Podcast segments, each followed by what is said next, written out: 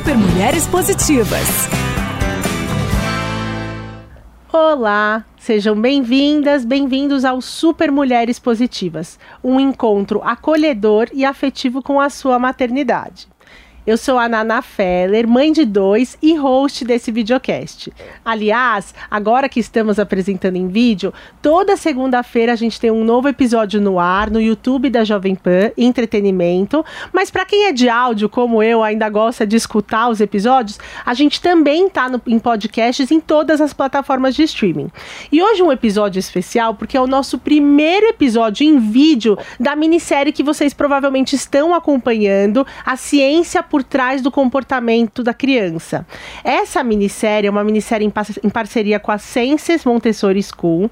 E aí a gente está no quinto episódio. Então, até aqui a gente foi construindo é, episódios onde falamos sobre o ambiente preparado, o adulto preparado, tela, chupetas, mamadeira, a primeira, a, é, o primeiro ano de vida da criança. Então, todos esses episódios vocês encontram nas plataformas de podcast, ainda não em vídeo. Então, para estrear o nosso, a nossa minissérie em vídeo, a gente trouxe o tema que é o mais pedido sempre quando se fala em desenvolvimento e comportamento infantil: birras, o Terrible Two, ou em português, os terríveis dois anos, que são palavras pejorativas que a gente já vai desconstruir, mas vou chamar agora pela primeira vez em vídeo para a roda, quem já nos acompanha por áudio já conhece, Mariana Ruski. Oi, Mari. Oi, Naná. Agora em vídeo. Agora Tô em muito vídeo. contente de estar aqui.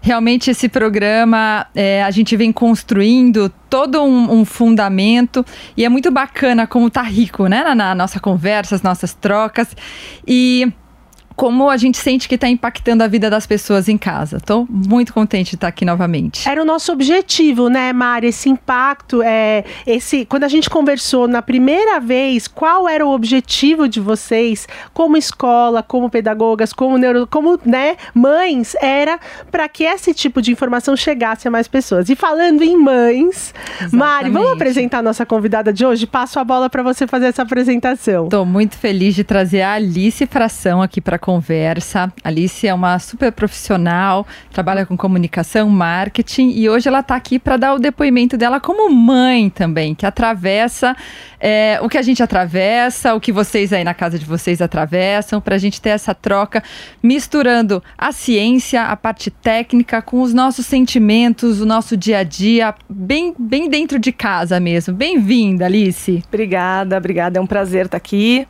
Uh, eu estou super feliz de, de, colaborar, de trazer um pouco aí da, da minha experiência como mãe da Aurora.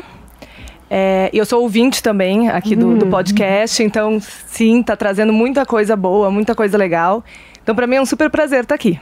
Obrigada. Obrigada. Obrigada a você, Alice, por topar, por abrir um pouquinho. A gente está falando aqui, né, de mães com crianças de diferentes idades, né? Uhum. Então eu tenho dois, uma de 10 meses, o outro de dois anos chegando no três. Então é, é realmente a idade crítica. A Aurora tá com quatro anos, quatro né? E meio, é. E os filhos da Mari, os gêmeos, têm nove? Sete. Sete, sete anos. Dupla de sete. E é eterno, né? Essa questão do, do enfrentamento, e por um lado é o que a gente quer que seja. Não não como a gente gostaria, mas que sejam pessoas que, que, que questionadoras, curiosas. Então eu queria começar essa conversa falando exatamente sobre isso.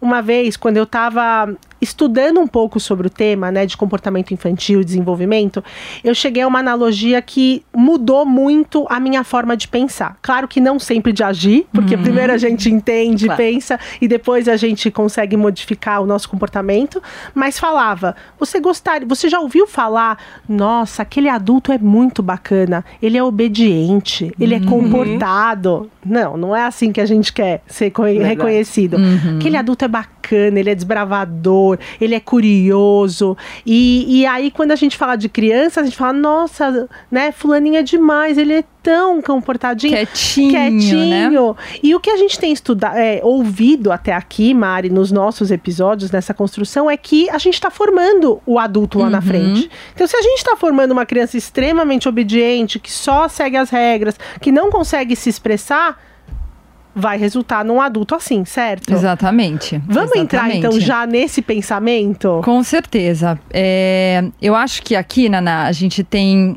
duas, duas esferas que a gente pode explorar.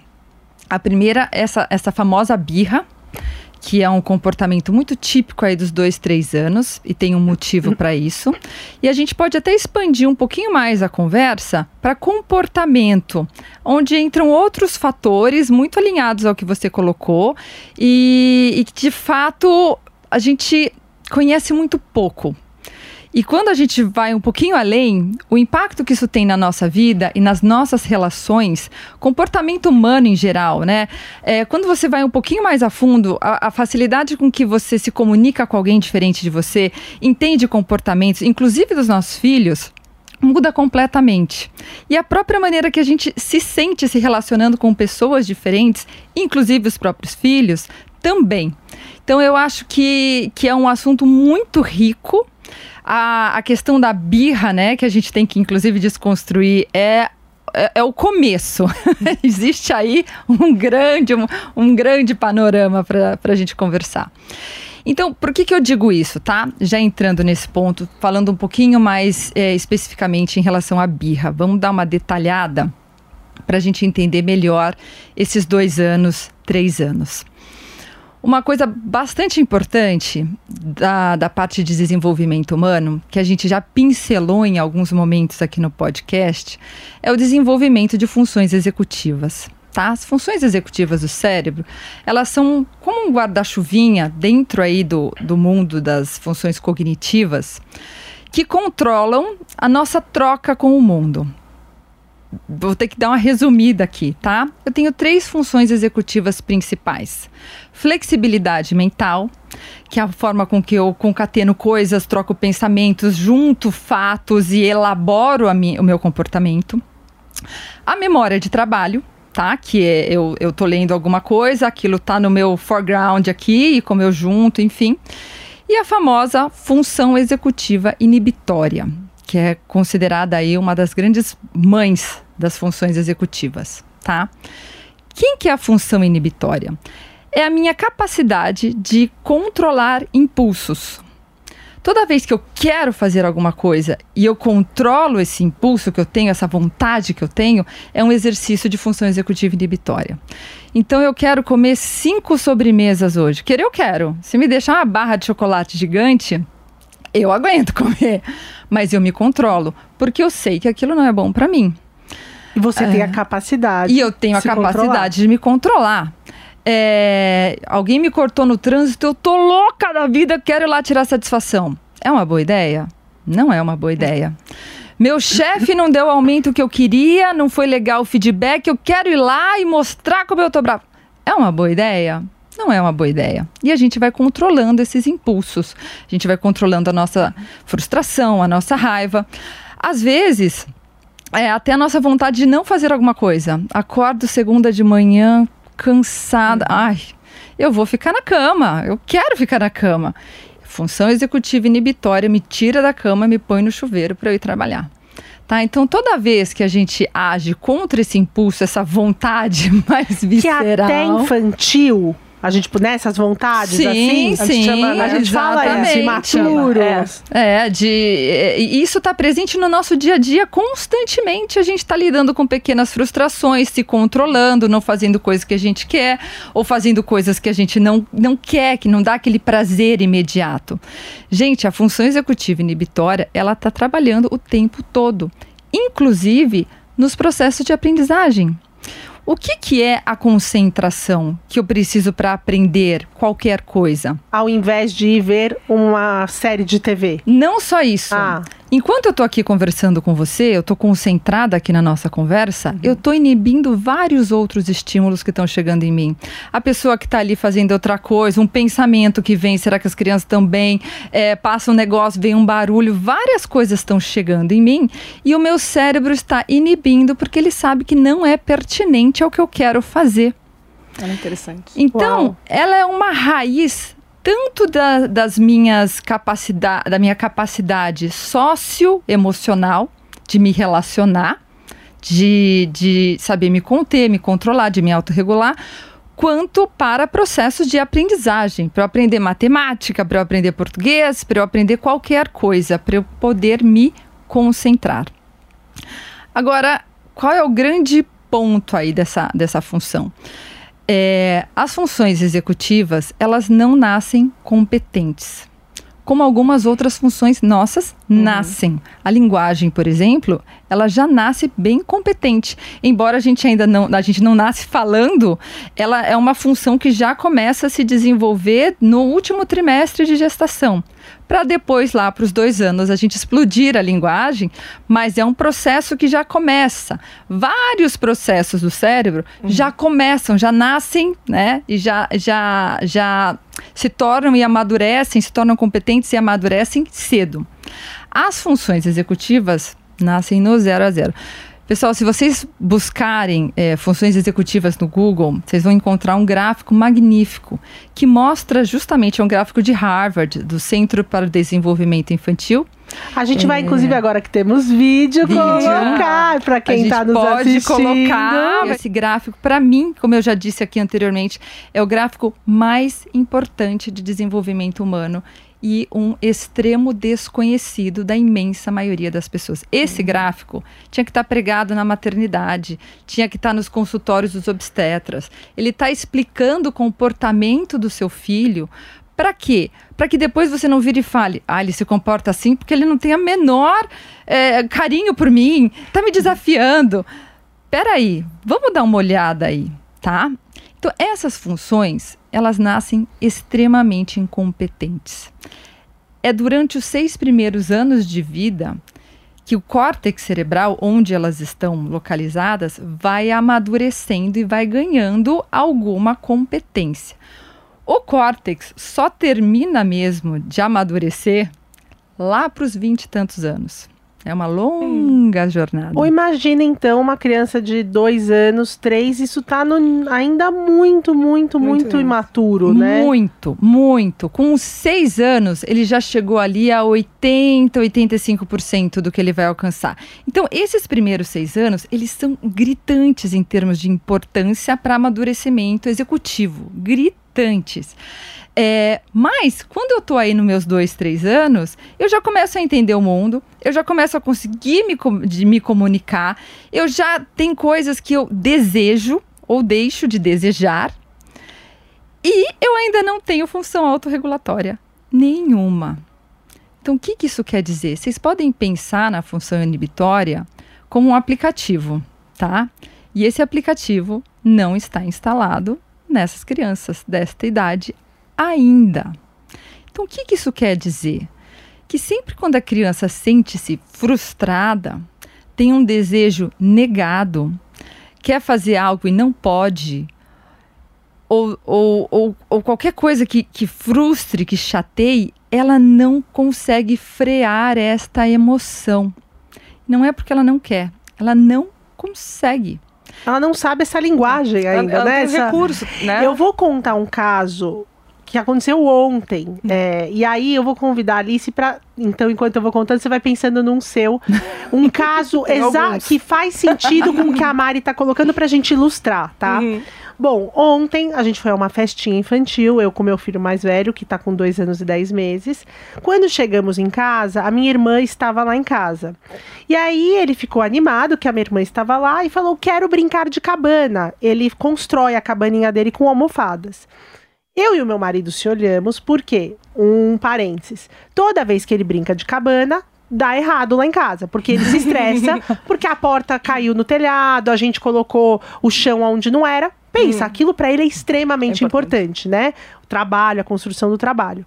Quando aquilo dá errado, ele não consegue. Bom, contando um pouquinho aqui do que aconteceu ontem. Antes de começar a brincadeira, meu marido já falou: Eu tô fora. papai adora você, tal, tal, mas de cabana, papai não tá afim de brincar hoje. Aí, minha irmã, a Dinda falou: Eu quero, né? Não sabe como é, eu topo. Inocente. Eu olhei pro Nico. Nico, vamos combinar antes? Vamos.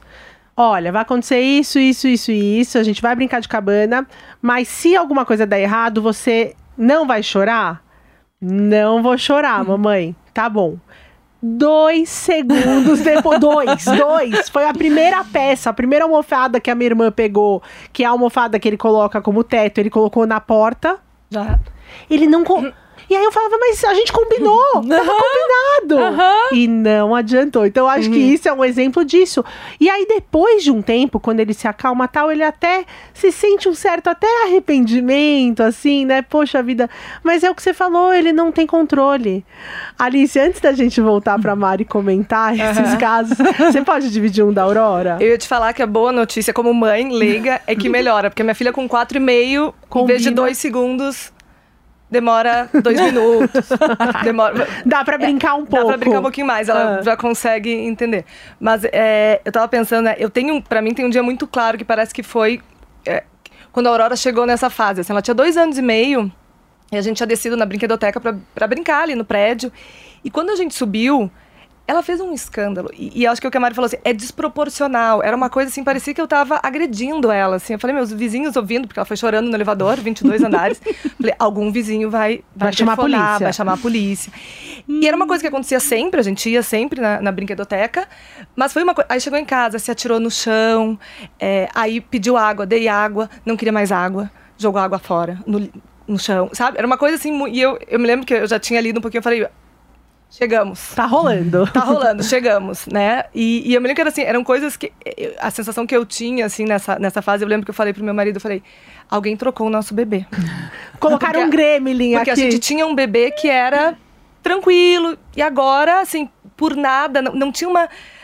Olha, eu olhando, né? Parecia que não tinha um- uma razão, era uma, uma, uma- um estouro desproporcional, assim. E era muito difícil fazer ela voltar. Foi melhorando ao longo do, do tempo. Conforme assim. esse fro- córtex frontal foi evoluindo, como você disse. Exato. Mari, nesses dois casos, eu queria que você comentasse primeiro a questão dessa atitude do combinar, né, antes. Nem sempre vai dar certo, mas qual é a sua expectativa em relação a isso? Segundo, a questão também da isenção. Do meu marido falar, não brinco mais disso. Achei um pouco radical também, né? Ou se não, se a gente sabe, se tem situações que vão causar isso, é melhor por alguns meses ali sair de Evitar. cena. E por fim, isso desproporcional. Poxa vida, mas por causa de um copo de Só água mesmo, isso, né? né? Ontem ah, também aconteceu uma outra situação que ele chorava de se jogar no chão porque ele queria bolo sem ser de chocolate Uhum. na festa. E eu falava, não tem o que fazer, só tem chocolate. É isso aí. É. Gente, esses casos são muito típicos, tá? Muito típicos. Estamos juntos. É na sua casa, é na sua casa, é na minha casa, é em todas as casas. A questão do combinado é bacana. Combinado é bacana no sentido de ajudar a criança a não se frustrar, a que ela tenha um panorama do que vai acontecer. A tal Né? da previsibilidade. A previsibilidade. Combinar de não chorar não Ah, vai ajudar muito, tá. né? É, você pode combinar que se a casinha cair, a gente vai remontar e tá tudo bem. É um- uma linguagem um pouquinho diferente, mas ainda assim, gente, lembrando, se ele se frustrar nesse momento, vai ser muito difícil para ele se controlar, né? É, mostrar consequências, por exemplo, seu esposo dizer, ele pode falar, olha, não vou participar porque da outra vez que a gente brincou disso, terminou de uma forma que eu não gostei. Tudo bem. É, o que a gente tem que tomar cuidado aqui é para não soar como uma punição. Não quero brincar com você. Porque a criança aí não tem por que ser punida. Mas talvez como uma consequência. Consequência é sempre importante.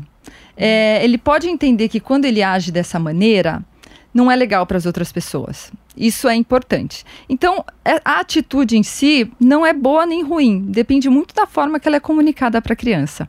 Um, eu vou te punir porque eu não gostei do. Versus, olha, quando você age dessa forma, impacta negativamente e a consequência é que eu não me sinto à vontade. Tudo bem, tá? Então vai muito na linha da comunicação.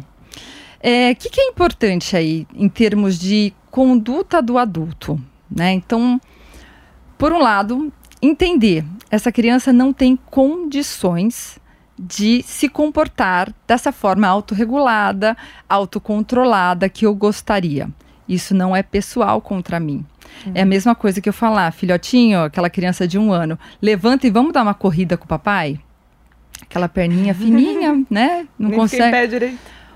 Só que quando você olha para a criança e vê aquela perninha, você sabe que não é nada contra você que ela não vai dar uma corrida, uma corrida contigo hoje, né? Se você conseguisse olhar dentro da cabeça do seu filho, você veria a mesma coisa. Você, você controlaria essa expectativa porque você conseguiria ver que ele não tem essa condição. É como um carro que está chegando perto de um abismo e não tem freio. Não tem o que fazer. Ele vai descer. Então, gente, se você nota que vai acontecer um episódio, né? Então, como esse, opa, montou a casinha, caiu o teto. Você já olha para a criança, eu, eu mesmo começo a suar, assim, porque eu sei, lá vem, lá vem. e tem momentos, né? Tem crianças que demoram Escalam, 15 minutos né? para se autorregular, tem criança que vai 40 minutos, uma hora. Então, eu já, lá vem, né? E a gente faz, começa a tentar fazer de tudo para segurar o negócio. Não, mas espera aí, eu coloco aqui para você. Isso, eu Sim, você começa você. a tentar criar. Total. Aqui. Não, mas não adianta, de né? Não adianta. Não, a criança já foi.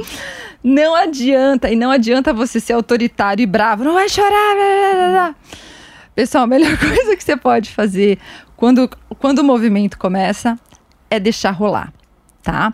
Então, é, entenda, é um processo neurológico de maturidade que vai acontecer. Então começou, começou o choro, começou o descontrole, respira. O foco agora é em você, não é na criança. Tem gente que fala, deixa ela lá, sai. Idealmente, tá? Gente, não vou dizer que é fácil, vou falar o que é o ideal aqui. Esteja presente. Não precisa uhum. deixar sozinho. É, esteja presente porque nós estamos juntos. Eu entendo, você está frustrado, você está com raiva, você está triste porque o negócio desmontou. Eu entendo e eu tô aqui para você. Uh, o difícil nesse momento é a gente se controlar. Porque às vezes a uhum. gente fica bravo também. E aí a gente é. desce no nível da criança, no sentido até de maturidade. Não acredito que você vai chorar por causa disso. E daí estamos nós ali hiper reagindo também. Sendo na tão birra, reativo. Entrando. Entrando, entrando na, birra. Entrando na birra. E por que que entrar na birra é ruim? É péssimo? Por quê? Porque a gente conversou lá atrás. Nós somos modelo de comportamento. Se você começa a se comportar da forma que você diz que não é a que deve ser, você está dando um tiro no pé. Não grita! Gritando? Esquece, pessoal. Eu não estou falando isso porque eu sou fofinha, não. É porque o cérebro não está nem aí porque ele está ouvindo. A mensagem é o que ele está experimentando. Se você está gritando, ele está colocando lá no, no, no, kit de ferramentas dele gritar é okay. um comportamento aceitável para lidar com determinados tipos de situação. Empurrar, jogar. E a gente tem a opção, né? Porque o nosso a, gente, tá tá a gente tem as ferramentas, né? A criança não tem. Alice, você nos bastidores comentou comigo até uma frase que você falou para sua filha e ela devolveu para você, que eu acho que tem muito a ver com isso. Comenta Sim. sobre isso. É, eu tava comentando que a minha filha é mais imbativa, né? Então, outro dia eu tava falando com ela e eu virei para ela bem sério e falei: Eu estou perdendo a minha paciência. Ela virou para mim e falou: Eu já perdi a minha. Modelo. Modelo. Exatamente. Articulada. É. Muito bom. E essas horas tem, tem os dois lados. Tem um lado é, da mãe que já passou por vários episódios de birra, que tá desgastada, frustrada, esgotada, mas tem a, a, a mãe, como eu, que tá entrando nesse momento uhum. imbatível, que chega a ser às vezes cômico, né? Por exemplo, uhum. essa resposta, né? Exatamente. Então, às vezes eu vou falar assim, Nico, é, calma, né? Respira. Eu acho melhor você ficar um pouquinho aqui para respirar, se acalmar. Eu quero ficar sozinho e bate a porta assim. Que é um momento que você, assim, bem ou mal é uma criança de, né? Um você tá serzinho tá de. É, fo né? é fofo. Quando... Pode falar para ele, mas Isso. Então tem isso também de segurar alguns ímpetos de riso, porque. De tudo. Ali o, o melhor que você pode fazer para ajudar. O que, que você tem. Qual é a sua missão ali nesse momento, tá, pessoal? Vamos tentar encarar assim. É um momento de oportunidade Opa, vou te ajudar a construir a sua autorregulação agora, tá? E como é que eu vou fazer isso? Do único jeito que você tem como fazer, modelando, tá? Então o Nico perdeu ali a estribeira, tá nesse momento, tá frustrado, não tá se autorregulando. Primeiro, pessoal, cuidem de vocês, né? Então, dos seus gatilhos. Por que, que isso me ofende tanto? Por que, que isso me cansa tanto? Por que que por que, que às vezes eu fico tão, né? Tem, tem, gente que se que sente, ah, eu faço tudo por essa criança, daí cai a almofada, ele faz isso comigo. Então, é, é, é legítimo esse sentimento, tá? Então, quem uhum. se sentir bravo, frustrado também, é legítimo que você se sinta assim. Mas, lembre-se, esta criança não está fazendo de forma. É, ela não sabe que ela está gerando isso em você, é que ela não tem outra forma de se controlar. Então, se controle você, né? Tá, gente, eu sei, não é fácil. Se controle, esteja presente. Se a criança pedir para ficar sozinha, ok, mas eu estou aqui ainda para você. Entendo a sua raiva, a sua frustração, estou aqui para você. É, não vou elogiar o comportamento, também não vou gritar, tentar parar em cima disso. Você vai ficar, ó, entendo, estou aqui. E você nomeou, né? Entendo a sua raiva. Isso. Entendo, porque ele não tá entendendo. Ele não sabe o que, então que você é aquilo, tá nomeando gente. aquilo para ele. Gente, pensa assim. Pensa aquela TPM que vem matadora. Daí tem um dia que você acorda e você quer matar todo mundo, você nem sabe por quê. Além do controle, né? Puxa tá briga, não sei que nem você sabe explicar, até que depois você percebe e fala, ah, é isso. Era isso. Mas nós somos de carne e osso, nós somos reflexo de vários é, processos hormonais, no caso da criança, neurológicos, tá? O que, que vai acontecer? Esse momento, ele vai se resolver. Vai demorar, mas vai se resolver. Vai demorar porque a criança não tem a habilidade, tá? Uhum. É, mas eventualmente pode durar cinco minutos, pode demorar 40, pode demorar quase uma hora às vezes. Depende um pouquinho do perfil aí, da combatividade até que a Alice colocou, da dominância da criança, ele vai passar. Vai ter um momento que essa criança vai se acalmar e aí sim você tem uma oportunidade de acessá-la. Nem sempre você vai querer acessá-la já na, no papo cabeça ali. Escuta, faz sentido você Porque chorar às vezes por causa você da tá chateada, né? Também. Você tem tá isso. chateada e você precisa esperar uma oportunidade, Naná, de que essa comunicação seja efetiva. Às vezes a criança passou por esse momento, conseguiu retornar, controlar, tá cansada, tá num momento mais mais íntimo ali, mais quieto. Às vezes, daí vai muito da criança, tá? Vai muito do que você conhece do teu filho, você da tua filha, é. do que a gente conhece de cada aluno ali, como é que a gente vai conduzir. Uhum. Então, às vezes você chega para a criança, você oferece um copo d'água para romper aquele momento, você oferece um abraço, você pergunta: "Você está se sentindo melhor? É, posso te ajudar com alguma coisa?" na escola, posso? Você sente que você já está bem para voltar para a sala? É, eu, eu começo a tentar oferecer ferramentas para essa criança se resolver ali. Né, que seja tomar o copo, o copo d'água é, uhum. geralmente é um recurso é um bacana, porque te tira daquele momento, vou tomar um copo d'água, eu começo a associar esse processo com a minha autorregulação. Talvez é uma criança que nesse momento já esteja aberta para conversar sobre o que aconteceu. Uhum. É importante conversar sobre o que aconteceu? Sim, sim, tá? Com uma linguagem simples, uma linguagem afetiva, mas não necessariamente naquele momento. Tem vezes que eu vou conversar no dia seguinte.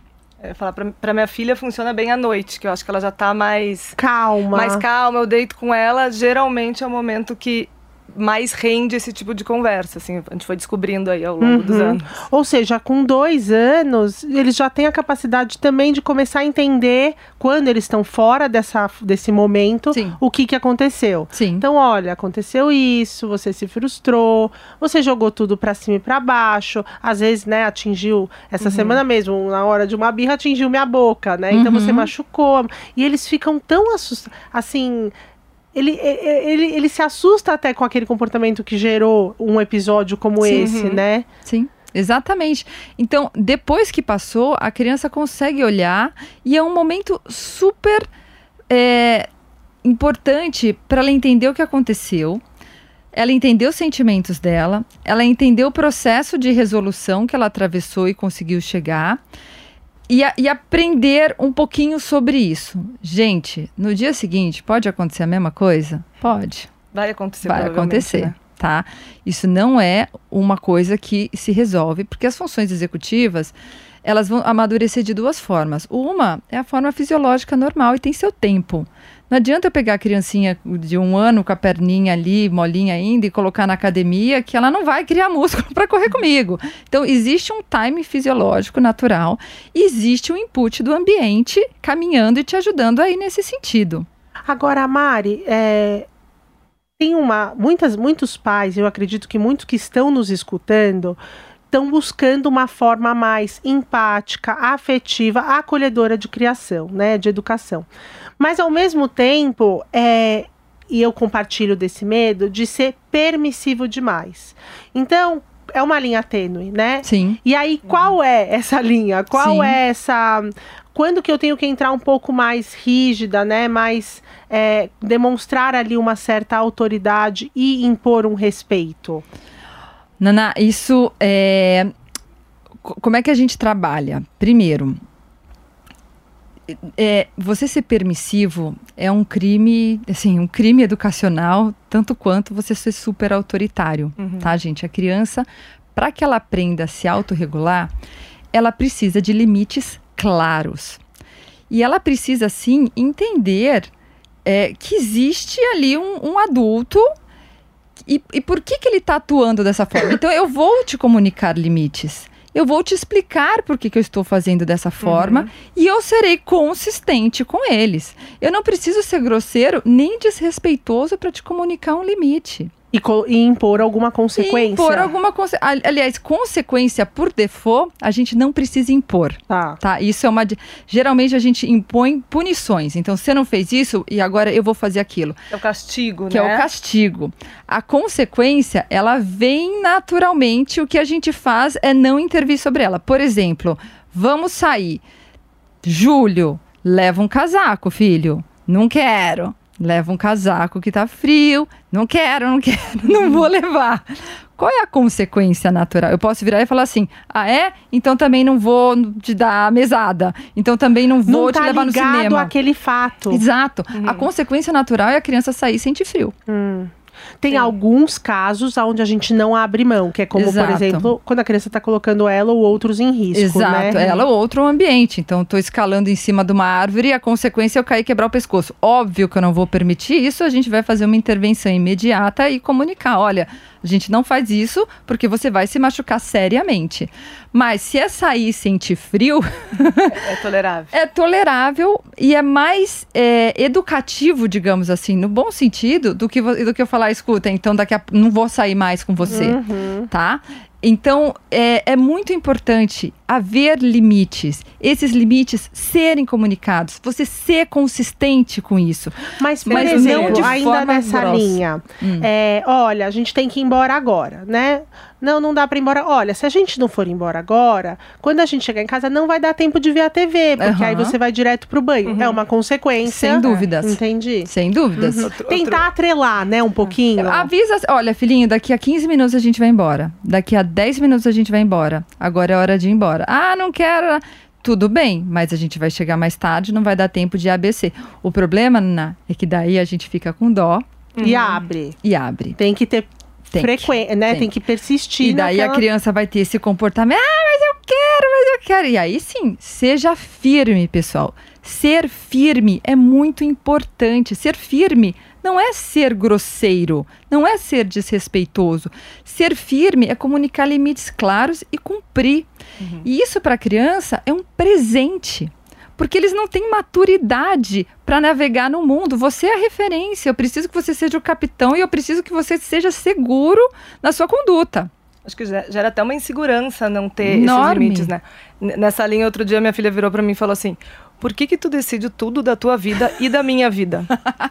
Ela é muito boa. Aí eu fiquei, eu quero conhecer a Aurora. Falei, filha, porque eu sou tua mãe. Ela falou, quando eu crescer, eu vou decidir tudo da minha vida e tudo da tua. Isso aí. Falei, é, ah. talvez. A gente conversa. É, é, talvez, né? Uhum. Eventualmente. Mas, mas, é isso, assim, eu também sou muito dessa linha da onde, né? Essa preocupação da onde pôr o limite, assim. E às vezes eu noto que eu preciso falar, porque eu sou tua mãe e o meu trabalho é te proteger. Não deixar tu te machucar. Exato. Né? Mas eu é tenho muito feito muito isso agora, até com a minha filhinha de 10 meses, por exemplo, quando eu vou fazer a lavagem nasal, que não é agradável e ela não quer. Mas mesmo ela que. Eu, eu, a, a gente já tem a impressão que o bebê não entende, né? Mas eu tenho sempre falado, eu estou fazendo isso pro seu bem, para cuidar de você. E aí eu faço, né? Então também com o Nico, o termômetro. é, Não sei porquê, não pinica. Por que, que eles não gostam de termômetro? E eu Não. converso com amigas de grupos e todas falam que eles detestam. E aí eu, olha, infelizmente, eu sei que você não gosta, mas agora eu vou ter que colocar. Sim. Seguro. Aí, Eu né? vou ter que dar uma vacina, Uhum. a gente vai ter que voltar para casa, a gente vai ter que sair de casa. E daí, o que, que vai ter? Vai ter um momento de frustração e ali estará você firme e tranquila, modelando para essa criança autorregulação. Agora, Mari, eu tenho, por exemplo, eu tenho chego na escola, né? E aí eu converso com a professora. O Nico aqui. Mas teve algum episódio de birra aqui? Ou de... Não, nenhum. O que, que acontece? E aí, claro, tem crianças que sim se comportam na escola também, mas a gente sabe que é menos do que em casa. Qual é a diferença? É aí que a eu gente queria fala saber comigo. também. Eu queria saber também, porque na minha casa É isso, assim, é, né? é isso. Gente, existe algum.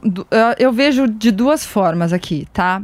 Primeiro, a gente às vezes cede um pouco dentro de casa, tá? Não sei vocês, daí cada um vai, vai Com se avaliar. certeza. Mas a criança ela já percebe que existem caminhos e que a gente cede e que talvez se eu bater o pé, e, é, eu vou conseguir. E tudo bem, tá? Não se culpem, ninguém é de ferro. É muito difícil ter essa consistência toda. Na escola, um ambiente diferente, em que eu não tenho já essa toda essa liberdade, eu tenho um pouco mais de, entre aspas, cerimônia ali, ainda mais no começo.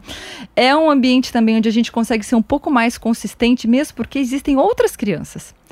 Então, é, na escola, se, se, se ah, eu não quero fazer tal coisa, eu não quero ir embora agora. Gente, mas agora é a hora de ir embora. Então, a gente tende a ser mais consistente, sim, na escola. E por isso, o, o cérebro ele já entende que, bem, é assim. É assim. Não, não quer dizer que em casa, é, ai, a criança, a mãe é muito frouxa, né? Porque isso é outra coisa que às vezes acontece, né? A gente se sente culpada, ele faz isso comigo porque eu não me imponho. E daí entra num, num outro. outra grade aqui. Mas o segredo é ser o mais consistente possível, firme possível, sendo gentil, tá? Sem, sem perder. Aí é o pulo do gato. Aí é, o pulo do gato. E não é fácil, mas daí entra numa questão nossa. Entra autoconhecimento, entra preparo. E como a gente conversou até nos outros podcasts, Naná, a gente não se prepara para esse momento. E daí a gente se depara com essa dificuldade, se depara com as nossas limitações e com os nossos gatilhos ali acontecendo. Daí que a gente vai procurar ajuda. Depois que a gente começou a, a apanhar da maternidade. Então eu não chego aí preparada. Eu tenho que me preparar, né, on the fly ali, o negócio acontecendo.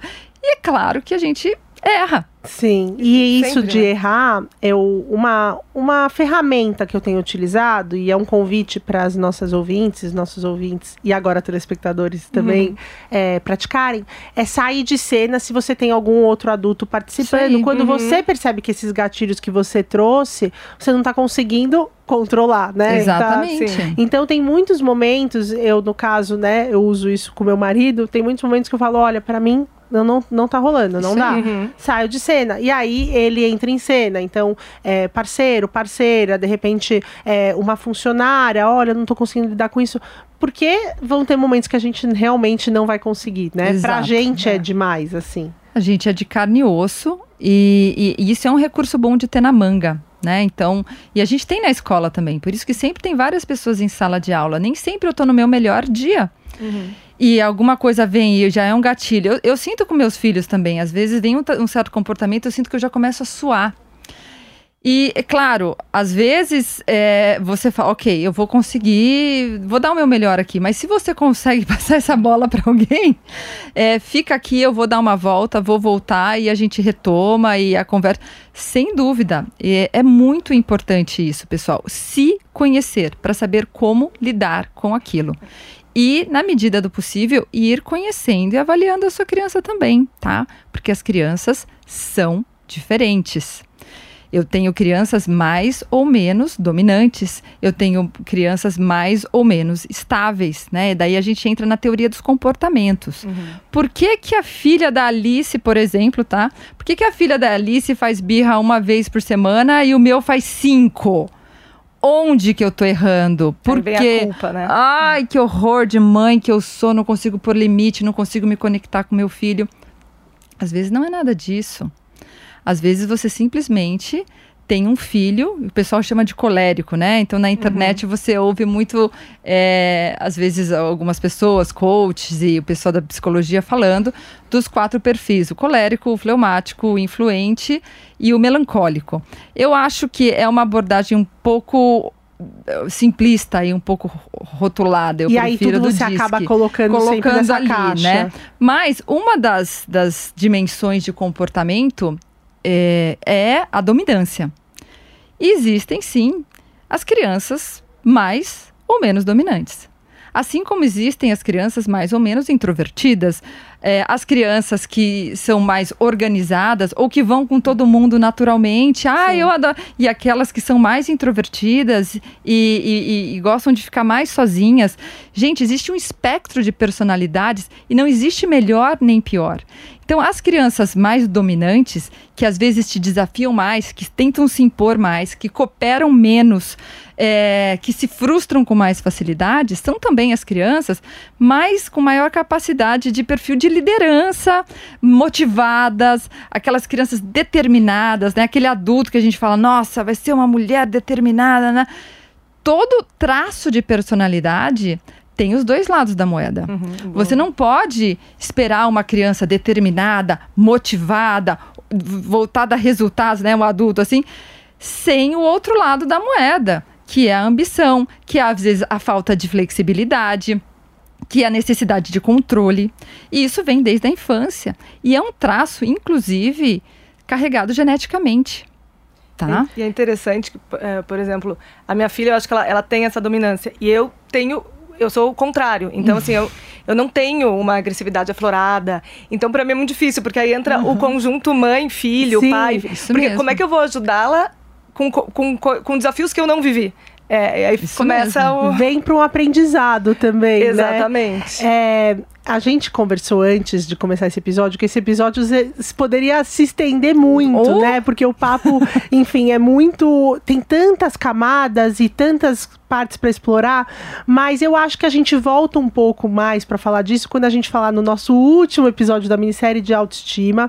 Infelizmente a gente tem realmente o tempo, né, claro. né, daqui, uhum. mas eu queria te agradecer, Mari. É, eu acho que até depois de escutar, e eu espero que isso provoque em vocês, acredito que na Alice, em, né, comigo e com a Alice aqui, que a gente já tá aqui, algumas coisas começam a encaixar, a fazer sentido e dá até um quentinho assim uhum. no coração, que é o objetivo desse nosso programa.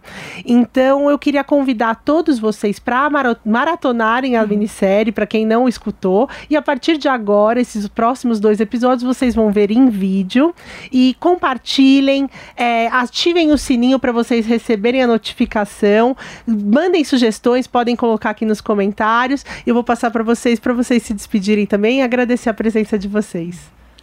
Queria agradecer. É, é ótimo, acho que é muito bom conversar sobre isso, né? Eu acho que primeiro para te saber que não é só contigo, não é só na tua casa, e que não é contigo, né? Não é que teu filho está contra ti, querendo é, te manipular, enfim. Então acho que cada vez que a gente conversa sobre isso, vai tirando um peso e vai dando esse quentinho no coração.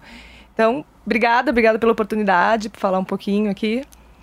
É isso aí, pessoal. Eu vou na linha da Alice também. É, busquem esse conhecimento, você aprender sobre comportamento humano, aprofundar um pouquinho sobre comunicação, vai te trazer um, um, uma tranquilidade emocional e uma segurança muito grandes justamente para a gente caminhar nesse rumo de não, não, não se sentir culpada por coisas, mas assumir responsabilidades sobre ela, né? Então, não é minha culpa determinado comportamento, mas eu tenho a responsabilidade de ajudar meu filho a se tornar uma pessoa com atitudes socialmente favoráveis, assertivas, para que ele seja feliz.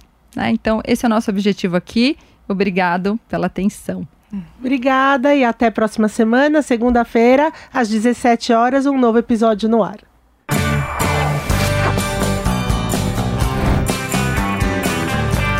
Super Mulheres Positivas. Realização Jovem Pan News.